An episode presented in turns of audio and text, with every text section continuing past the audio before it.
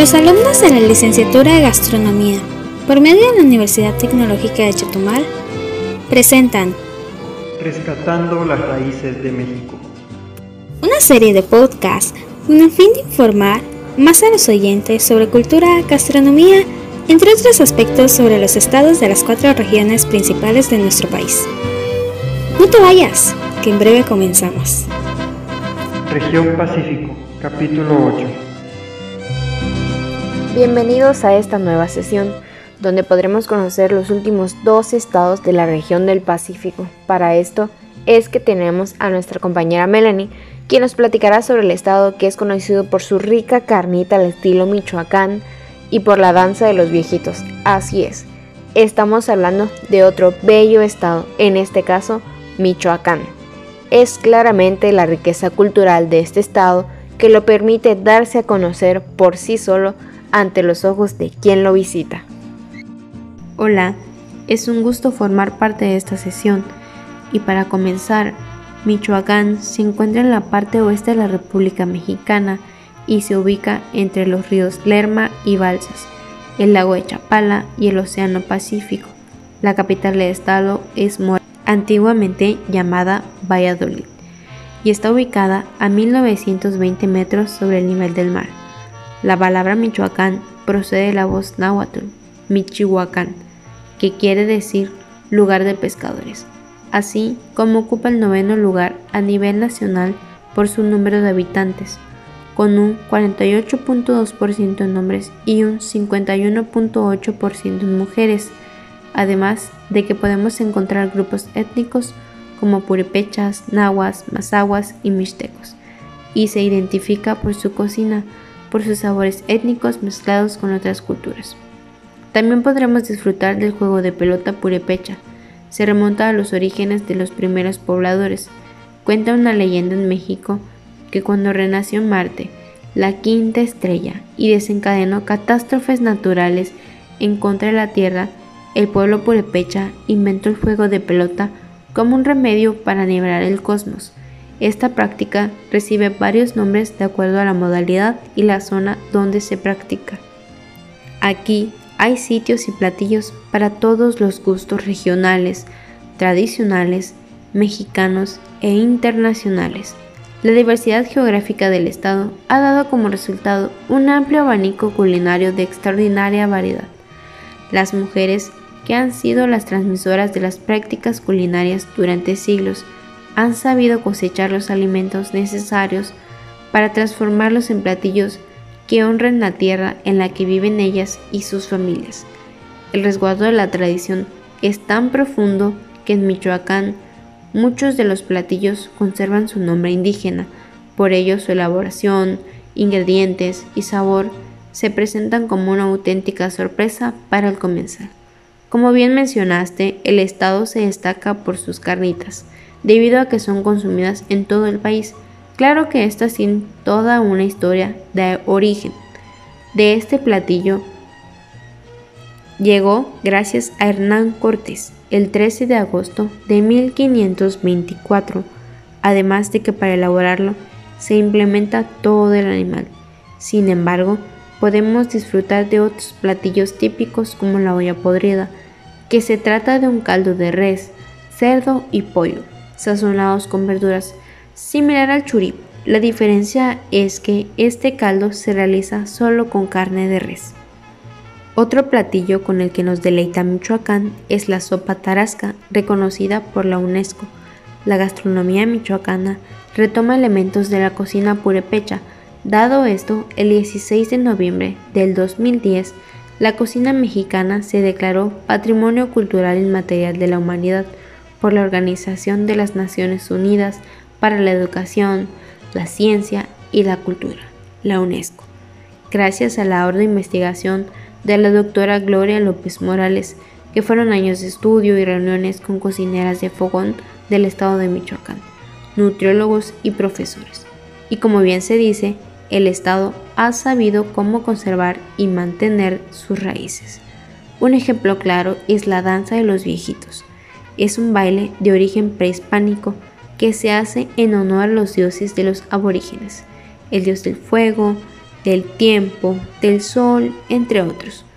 Suele ser realizado por los purepechas, quienes son aborígenes de Pátzcuaro y de Michoacán. Los bailarines se ponen máscaras de hojas de maíz, en estas se pintan caras viejas sonrientes. Al inicio del baile, los movimientos de los participantes evocan la vejez, son lentos y pausados. Después, los pasos se vuelven más rápidos y ágiles, como si los viejitos se estuvieran rejuveneciendo. Esta tiene una connotación sagrada y constituye una plegaria a los dioses. Los bailarines piden disfrutar de una buena salud, incluso durante la vejez. Adentrándonos en los lugares turísticos, podemos visitar algunos de sus mercados que el Estado tiene, como el Mercado de los Antojitos, la Guatapera.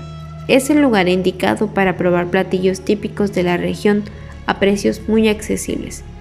Se pueden encontrar caldos, carnitas y aguas de sabor, además de platillos de la cocina tradicional purepecha, como el churipo, chanducatas, corundas y chapatas, así como podemos ver miles de artesanías en el mercado de artesanías de la Unión Estatal de Artesanos de Michoacán.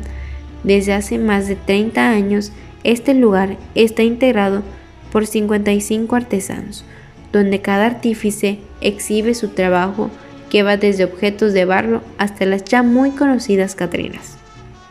Michoacán es uno de los maravillosos lugares turísticos de México por sus riquezas naturales, sus milenarias tradiciones indígenas y manifestaciones artísticas. El volcán más joven de la historia es uno de los principales lugares turísticos de México, por ser considerado una maravilla natural del mundo con una elevación de 2.800 metros. Luego de su erupción en febrero de 1943, tuvo actividad durante nueve años y sepultó dos pueblos, Paricutín, de donde proviene su nombre, y San Juan de Parangaricutiro, lugar en el cual solo sobrevivió la torre de una iglesia, cuyas ruinas puedes visitar. El lago de Camecauro, en Tangancicauro, uno de los lugares turísticos en Michoacán, es un parque natural conocido en todo el país por ser un portal para entrar en contacto directo con la naturaleza. La reserva de la biosfera de la mariposa monarca, donde probablemente vivieras la experiencia más cercana a un cuento de hadas, ya que entre los meses de noviembre y marzo las mariposas monarcas emigran hacia México. De igual forma, se encuentra un edificio lleno de historias que comenzaron a registrarse desde 1593, cuando la empezaron a construir los monjes carmelitas. Funcionó como convento, cementerio y sirvió como cárcel. A la Casa de la Cultura se le modificaron sus funciones a lo largo de la historia de México y desde 1978 hasta la actualidad sirve como la Casa de la Cultura de Morelia. Y como bien se sabe, cuenta con bellos pueblos mágicos de los cuales no se pueden perder, como la magia de Santa Clara del Cobre, viene de su gente y sus artesanos, quienes con sus hábiles manos crean maravillosos objetos hechos de cobre. Es una tradición artística que data desde los tiempos prehispánicos, o los bellos árboles de las flores moradas que pueden encontrar en Jiquilpan. Pero eso no es todo. Esta ciudad es bien conocida por sus monumentos virreinales y sus artesanías, en especial sus rebozos y textiles de. Michoacán es el principal productor de cempasúchil del país y uno de los municipios emblemáticos de esta tradición agrícola es Tarimbaro. Pero no solo eso, también es el encargado de proveer las hortalizas a la ciudad de Morelia, es exportador de limón, aguacate, fresa, zarzamora, mango, guayaba y chayote a otras partes del país e internacionales. Una de las bebidas tradicionales es la charanda, que se obtiene de la fermentación y destilación de la caña de azúcar. Sin duda, este estado es una maravilla, ya que cuenta con tres denominaciones de origen. A pesar de no ser conocido como productor de mezcal, esta tradición tiene aproximadamente 400 años en la entidad. razón por la cual en 2012 Michoacán obtuvo la certificación de denominación de origen. De la principal diferencia entre el mezcal michoacano y el de otras entidades está en el tipo de maguey. En la entidad, cerca de 14 municipios se dedican a la producción de la ancestral bebida. Asimismo, es productor de tequila. Una de las tequileras más famosas de la entidad es la hacienda de Maritabo, en donde podrás encontrar cuatro de los cinco tipos tequilas y en 1974 obtuvo la denominación de origen. Y como se mencionó antes, la charanda es la bebida tradicional. El origen se ubica en Uruapan, tras obtener su certificación de denominación de origen en 2018. Gracias, Melanie. ¿Qué puedo decir de este estado? He tenido la oportunidad de probar alguno de sus platillos y uff, sin duda es algo inigualable. Ni qué decir de sus festividades que son una maravilla. Y mucha gente de fuera acude al estado por todo lo que ofrece. Antes de continuar, vamos a una pequeña pausa y en breve continuamos.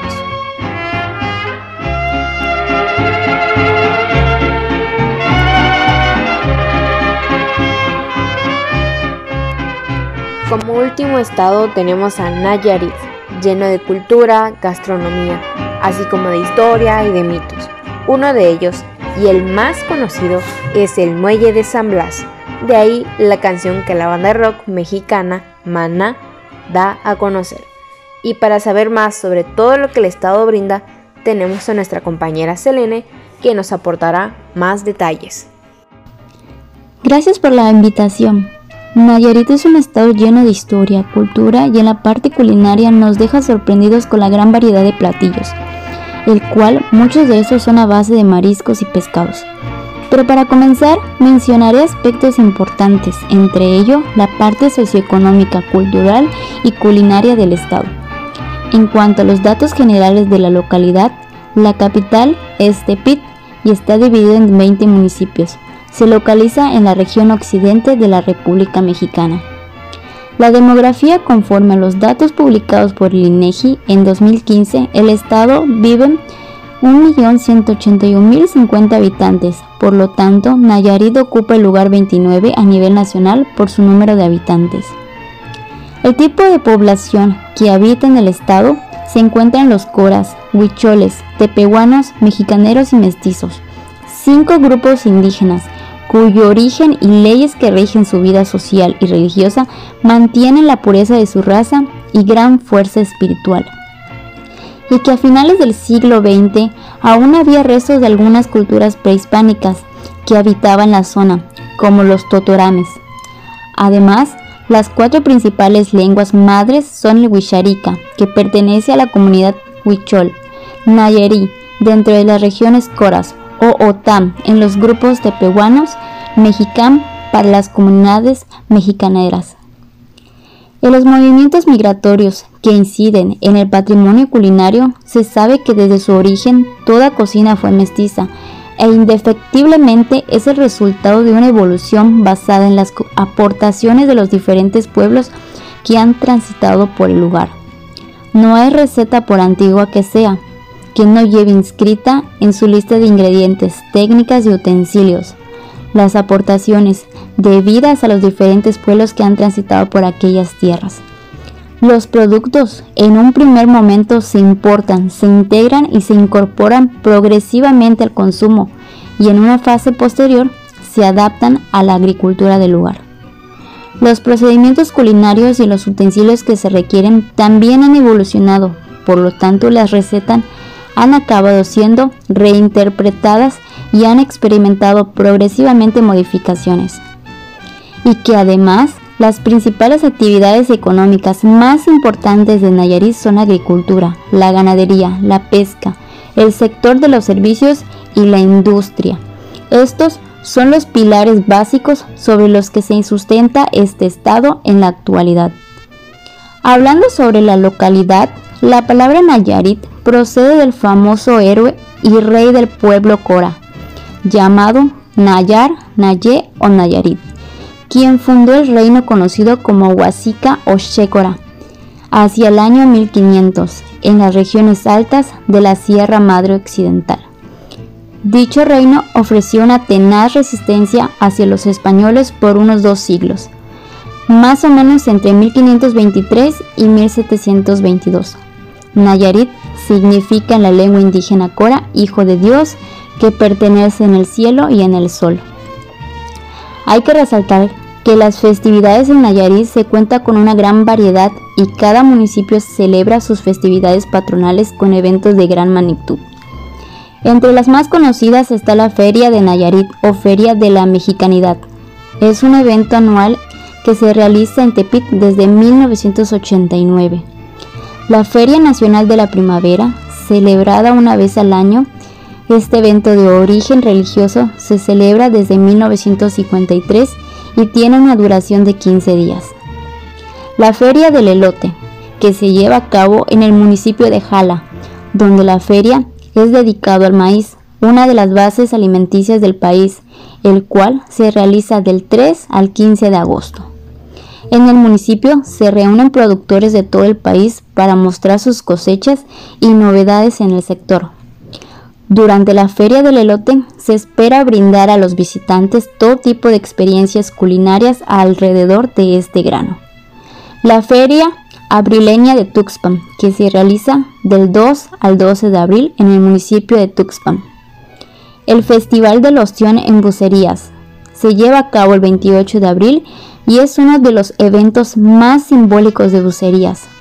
El Festival del Ostión, fecha en la que se celebra a los buzos, pescadores de ostiones de la región con una fiesta popular en la que destaca la convivencia y la hermandad de los pobladores. Entre las tradiciones, usos y costumbres podemos encontrar el cambio de varas, conocido también como cambio de poder. Se trata de un ritual indígena en el que varias tribus intercambian varas en señal de respeto y cohesión social. El Día de los Muertos, las fiestas patronales de San Blas, en donde cada 3 de febrero en San Blas se festeja al santo patrono, considerado el protector de los cazadores, con una colorida y original celebración. Las actividades inician en la madrugada con la entonación de las mañanitas y la misa de gallo. También la batalla de santos en, en Mezcaltitán. La fiesta es en honor de San Pedro y San Pablo, a quienes se les reza para que la pesca del camarón sea abundante. El 29 de junio se realiza una peregrinación emulando a los mexicas o aztecas, quienes se dice partieron, de Aztlán para fundar la Gran Tenochtitlán. Además de las festividades coras y huicholes, en donde los coras realizan la celebración de la Semana Santa Cora, conocido como la Judea, cuyos actos rituales vistosos y de gran contenido étnico y antropológico se celebran en Jesús María y Santa Teresa. En cuanto a la identidad regional, el primer escudo de armas que representó al estado de Nayarit fue diseñado entre 1923 y 1928 por el pintor Diego Rivera para los murales del, del, edificio de la Secretaría de Educación Pública en la Ciudad de México. Pero en 1993 se le hizo el último cambio al escudo, al modificarse nuevamente el escudete central. El traje típico de Nayarit corresponde a la indumentaria de la cultura huichol o como prefieran llamarse, huicharicas. Incluso aquellas figuras son reconocidas como el maíz, flores o animales, que son una representación individual de mitos, historias, analogías y metáforas. Además de que se complementan con accesorios, puesto que hombres, así como mujeres, lucen accesorios como la Shakira, elaborados a mano. Los más corrientes son los anillos, pulseras y collares, los cuales están diseñados con colores vivos y dedicados, siempre pensando en cómo combinarse con la prenda principal. No nos olvidemos del folclore, que gracias a los trabajos de Jaime Buenetelo y Arnulfo Andrade, se estableció la clasificación de los distintos bailes o sones, como son el jarabe nayarita, sanpedreño, los machetes, el buey, el baile del gallito, el son del cuamecate, los bules, el baile del diablo, el baile de los negritos, son del ardillo y danza del pollote de los huichol.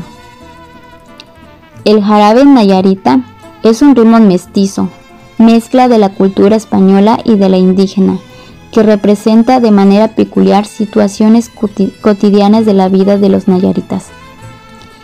En las leyendas o mitos se dice que Nayarit y sus pueblos tradicionales han sido escenario de importantes acontecimientos en la historia de México y cuentan con una riqueza topográfica exuberante, lo cual ha dado pie a numerosas historias reales o fantasiosas.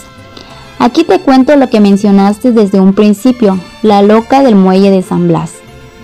Una historia de amor y olvido, en donde Rebeca Méndez fue una mujer afectada de sus facultades mentales, que vivió en el puerto y según diversos testigos frecuentaba el muelle, el muelle vestida de novia. En 1997, el grupo musical mexicano Maná se inspiró en ella para hacerla inmortal.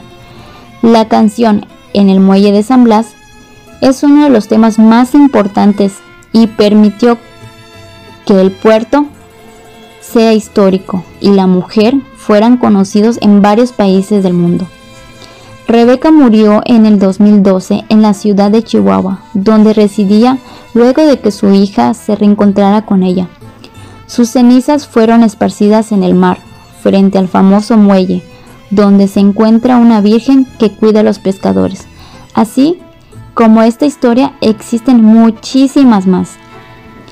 Entre los mercados populares Debo mencionar que la tradición de comprar y vender en mercados temporales establecidos de forma regular, ya sea semanal, mensual o incluso estacional, es una característica de la cultura mexicana y que tiene una historia que se extiende hasta el periodo prehispánico.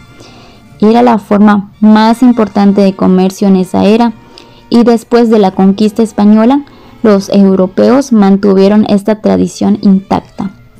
Entre los mercados más populares se encuentran lo de Marcos, Nuevo Vallarta, el Tianguis Artesanal Kiosco. En bucerías, Monday Market Forever Spring, Bucerías Art Walk. En la Cruz de Huachacantle, la Cruz Market. En Sayulita, Mercado del Pueblo. En San Pancho, Mercado del Sol. Nuevo Vallarta, Riviera Farmers Market y Centro Empresarial. Rincón de Guayabitos, Los Guayabitos Market. En la Peñita de Jaltemba, la, Peñita Market. Chacala, Mercado Cultural Chacala. En las técnicas tradicionales culinarias en Nayarit, los coras y los bicholes han definido desde tiempos inmemoriales muchas técnicas y conocimientos sobre usos de ingredientes endémicos aplicados a recetas que vienen de familia entre ello la tortilla raspada. Es una técnica que se comparte con Jalisco y Sinaloa. Se le raspaba la cara delgada a la tortilla y se ponía a secar al sol. Luego se fríe y se convierten en tostada, que ayuda a que se mantenga durante más tiempo ya que se absorban los sabores y que se empezó a utilizar en la época de las soldaderas, pues sirvió como un método de conservación de la tortilla. Dentro de los métodos de cocción que se encuentran en Nayarit son el asado, al fuego directo, a la plancha y la desnaturalización, que se le da por medio de limón a los camarones. Entre los utensilios tradicionales y utilizados se encuentran el molcajete de piedra volcánica y el mortero. Entre los ingredientes o principales productos que cultiva y exporta el Estado Además de que son una fuente importante para la economía, podemos encontrar que Nayarit es el primer productor de arroz en nuestro país. El frijol se encuentra entre los cinco primeros lugares a nivel nacional. El maíz, el cual produce el harinoso de 8, considerado una de las razas más antiguas de México. También es el principal productor de tabaco. es el principal productor de jícama a nivel nacional. En la caña de azúcar se destaca en el número 7 de producción. Además, cuenta con variedades de mango, Ataulfo, Jaden, Kate, Ken, Manila y Tommy. Ocupa el primer lugar de la producción de guanábana a nivel nacional.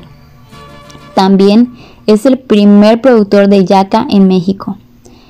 Se encuentran en los primeros lugares en exportar aguacate.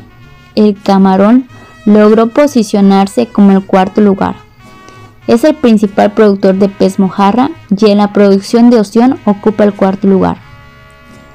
Mencionando los platillos principales, antes que nada, las raíces de la tradición gastronómica de la Riviera Nayarit se remontan a los 1500 cuando la Nao de China, una gran compañía marítima, comenzó a navegar en el Océano Pacífico en galeanos españoles Filipinas y el lejano oriente, hasta la costa prehispánica de México.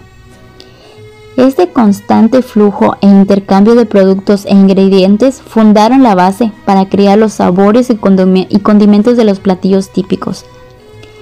La gastronomía de Tepic es famosa en todo el país por su variedad y su peculiar forma de preparación, ya que los platillos son elaborados partiendo de la base de mariscos frescos y cortes internacionales que lo convierte en una delicia mexicana. Y en ellas destacan el pescado zarandeado, de origen prehispánico. Este manjar se prepara con el pescado pargo, se ahuma con leña de mangle sobretendido de varillas de palma. Se prepara previamente con una salsa de limón, salsa de soya y chile se sirve en platones adornado con rodajas de cebolla, jitomate y pepino, acompañadas de tortillas recién hechas y se le agrega la salsa huichol. También tenemos el pollo al estilo Istlán del Río, el pipián de pepitas de calabaza, el ceviche de pescado, el tlastihuilí es un platillo de alta cocina de origen prehispánico. Consiste en atole de maíz, polvo de camarón y chile. Además, de los sopes de ostión, las cucarachas de camarón. Eso sí, que no te engañe el nombre.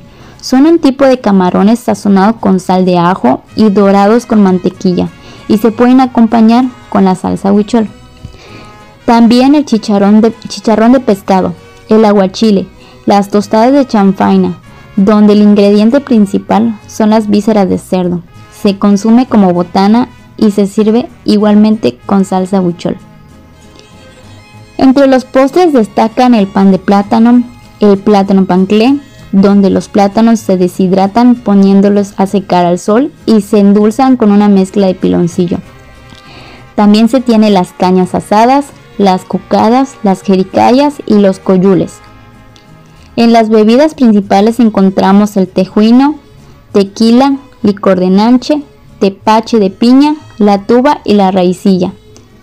En la fauna comestible encontramos en su gran mayoría pescados como el róbalo y mariscos, camarones y ostiones, además de puerco y pollo.